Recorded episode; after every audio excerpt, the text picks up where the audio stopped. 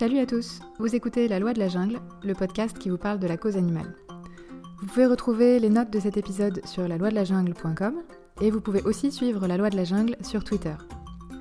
Si ce podcast vous plaît et que vous souhaitez le partager et le faire connaître, ce qui serait sympa parce qu'il est tout nouveau, laissez-moi un avis 5 étoiles sur Apple Podcast, ça lui donnera plus de visibilité.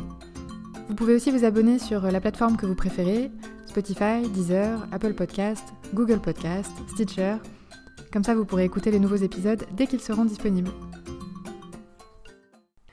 Dans l'épisode d'aujourd'hui, on parle des vidéos clandestines, c'est-à-dire de ces enquêtes qui sont menées par certaines associations de protection animale et dans le cadre desquelles elles filment, en général en caméra cachée, les conditions de vie et de traitement des animaux dans certains élevages ou dans les abattoirs.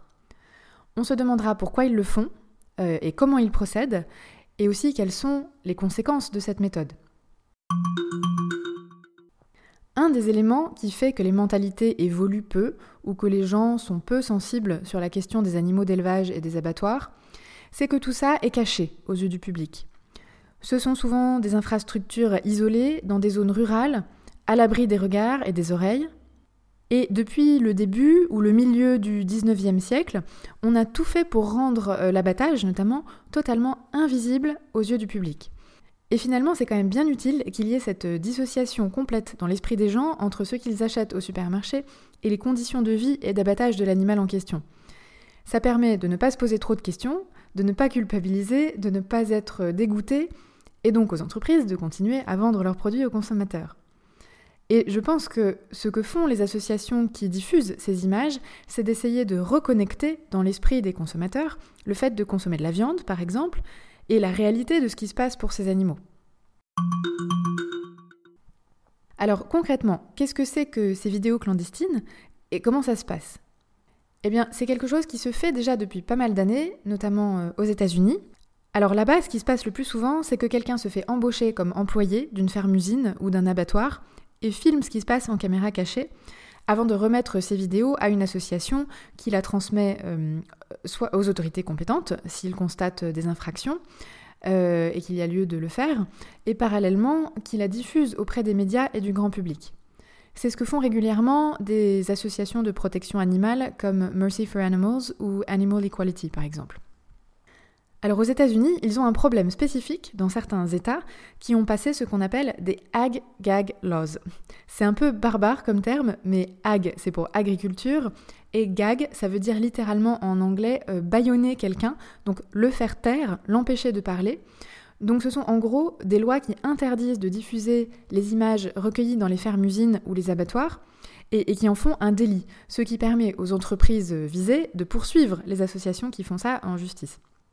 Mais plusieurs cours fédérales, au niveau des États américains, ont jugé que ces lois étaient anticonstitutionnelles parce qu'elles sont contraires au premier amendement de la Constitution américaine, c'est-à-dire euh, la liberté d'expression. C'est par exemple ce qui s'est passé euh, dans l'Utah ou dans l'Iowa, qui au passage sont des États euh, très agricoles, donc c'est assez symbolique. Donc ça a l'air d'évoluer plutôt dans un sens favorable aux associations.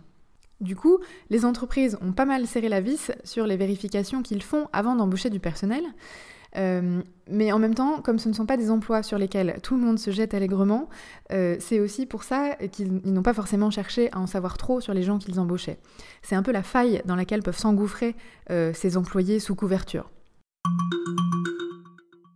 En France, c'est un phénomène un peu plus récent et ça se passe un peu différemment. Ça existe aussi, les salariés de, des salariés de ces établissements qui, filment et qui deviennent en fait des lanceurs d'alerte. Mais on entend surtout parler ces derniers temps euh, des procès euh, d'activistes comme ceux de l'association L214 qui ne se sont pas fait embaucher mais qui sont entrés sans autorisation, par effraction, dans ces infrastructures pour filmer clandestinement. Ils ont d'ailleurs été condamnés, euh, par exemple par le tribunal correctionnel de Versailles, pour introduction dans le domicile d'autrui à l'aide de manœuvres. concrètement, ils s'étaient introduits dans l'abattoir d'Oudan de nuit pour y placer des caméras euh, et les images prises avaient ensuite été diffusées dans une émission envoyée spéciale sur France 2 deux mois plus tard. Bref, ils ont été condamnés chacun à 6 000 euros d'amende, dont 5 000 avec sursis, donc en fait 1 euh, 000 euros d'amende à payer vraiment, et ils n'ont pas fait appel. Euh, craignant peut-être euh, des sanctions potentiellement plus lourdes. Ça pouvait aller jusqu'à 15 000 euros d'amende et un an de prison. Alors ce qui est paradoxal, c'est que parallèlement, certains employés et responsables d'abattoirs dans lesquels L214 a filmé, eh bien ces gens-là passent aussi devant la justice, du fait euh, des infractions majeures qui ont été révélées dans le cadre de ces enquêtes. Et en fait, ces images, même obtenues de manière déloyale, voire illicite, peuvent quand même être utilisées à titre de preuve, à partir du moment où elles sont euh, discutées de manière contradictoire au cours de la procédure, pour évaluer notamment leur crédibilité. En tout cas, c'est l'état de la jurisprudence de la Chambre criminelle de la Cour de cassation en France actuellement, et c'est aussi la position de la Cour européenne des droits de l'homme. Donc d'un côté, ces images obtenues déloyalement ou même illégalement peuvent être utilisées à titre de preuve et donc entraîner des condamnations, mais par ailleurs, elles sont le résultat d'actes illégaux qui font eux-mêmes l'objet de condamnations. On pensait pouvoir éventuellement euh, résoudre en quelque sorte cette situation en instaurant la vidéosurveillance dans les abattoirs en France, mais on verra un peu plus loin que cette piste a été abandonnée. Il y a deux aspects intéressants du contenu de ces vidéos. On se focalise souvent sur les comportements anormaux ou répréhensibles qu'on voit sur ces vidéos, mais c'est parfois simplement la pratique normale euh, qui est choquante, celle qui est parfaitement légale et acceptée. Euh, c'est le cas par exemple des, vidéos de poussins qui passent à la broyeuse. Bah, ils ont parfaitement le droit de faire ça, c'est légal, c'est la pratique généralisée dans le secteur, et pour autant, ça reste extrêmement choquant.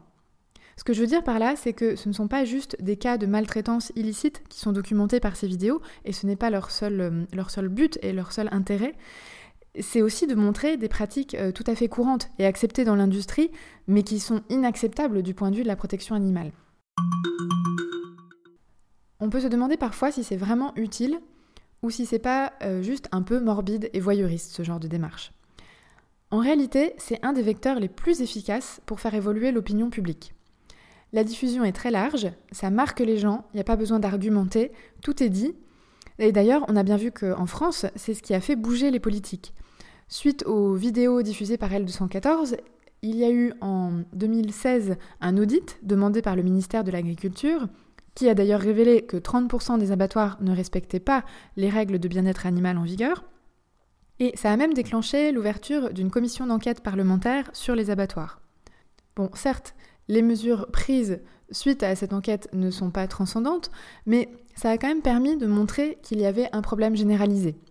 Et sur le long terme, ce genre de vidéo qui sensibilise l'opinion publique, ça peut créer véritablement un terrain favorable pour des changements importants, soit au niveau législatif, avec euh, des nouvelles lois ou des réglementations en faveur des animaux, soit au niveau euh, corporate, c'est-à-dire que ce sont les entreprises elles-mêmes qui, euh, notamment sous la pression des campagnes de certaines associations, sont amenées à revoir leurs méthodes. Ça a été le cas par exemple aux États-Unis avec les élevages de poules en batterie. De gros industriels ont fini par supprimer les cages entre autres parce que l'opinion publique était mûre et sensibilisée à cette question, notamment par des vidéos que des associations de protection animale diffusaient depuis une dizaine d'années déjà. Par ailleurs, c'est une forme de militantisme extrêmement efficace, euh, dans la mesure où le coût est assez faible, en tout cas sur le plan financier, euh, pour un résultat et une visibilité très importants. Et en même temps, il ne faut pas qu'il y en ait trop non plus, parce que si les médias sont inondés de ce genre de vidéos, elles perdent forcément de leur impact et de leur intérêt pour les journalistes. Mais la bonne vidéo, si on peut l'appeler comme ça, au bon moment, a un impact colossal, à la fois sur le public, sur euh, les politiques, sur l'industrie. Donc c'est vraiment un outil important pour ce qui est de la protection des animaux d'élevage. Un petit mot aussi sur la vidéosurveillance dans les abattoirs. Parce que comme je le disais un peu plus tôt, c'est un sujet euh, un peu en lien avec ces vidéos d'association. En France, c'est une des mesures qui a été envisagée à l'issue de la commission d'enquête parlementaire suite à la diffusion des vidéos d'L214. Et finalement, la mesure n'a pas été prise et l'installation de la vidéosurveillance dans les abattoirs ne se fait que sur la base du volontariat. Bon, en réalité, on a pu voir déjà un peu ce que ça donnait euh, en Angleterre, où la majorité des abattoirs sont équipés en vidéosurveillance, et en soi, ça ne semble pas avoir un impact majeur. Ce qui fait une vraie différence, notamment pour les infractions constatées ou, les comportements répréhensibles dans ce type d'établissement, c'est vraiment la formation du personnel, leur sensibilisation et, l'encadrement. C'est vraiment la présence et les contrôles physiques qui font la différence. La vidéosurveillance, c'est un outil euh, très utile et elle peut venir en soutien de ça, Mais utilisé seul, de manière isolée, ça change pas grand-chose. C'est en tout cas ce qui est ressorti de l'analyse que les Anglais ont fait de leur propre système, où la vidéosurveillance est quasi généralisée. Et bien sûr, toute la question, c'est aussi de savoir qui surveille et visionne ces images et ce qu'on en fait. Donc effectivement, pour des établissements qui sont vraiment dans une démarche d'amélioration, qui veulent renforcer la formation, les bonnes pratiques, les contrôles, ils installeront et ils utiliseront la vidéosurveillance à bon escient. Ceux qui s'en foutent, on peut leur coller une vidéosurveillance obligatoire, ça changera probablement pas grand-chose. Bref, tout ça pour se consoler peut-être un peu que cette mesure, qui était un peu censée être euh, une mesure phare de ce projet, ait été abandonnée. Pour ma part, c'est pas par le biais de ce genre de vidéos que j'ai été sensibilisée, mais quand j'ai commencé à m'interroger sur l'abattage des animaux, en faisant un peu des recherches sur internet, je suis tombée sur un rapport du Conseil général de l'alimentation, de l'agriculture et des espaces ruraux qui est un rapport de 2011 sur la question de l'abattage rituel, euh, mais qui en réalité fournit des données beaucoup plus larges que simplement sur l'abattage rituel. Et en fait, je me suis aperçue que je ne savais pas concrètement comment les animaux qu'on mange étaient abattus.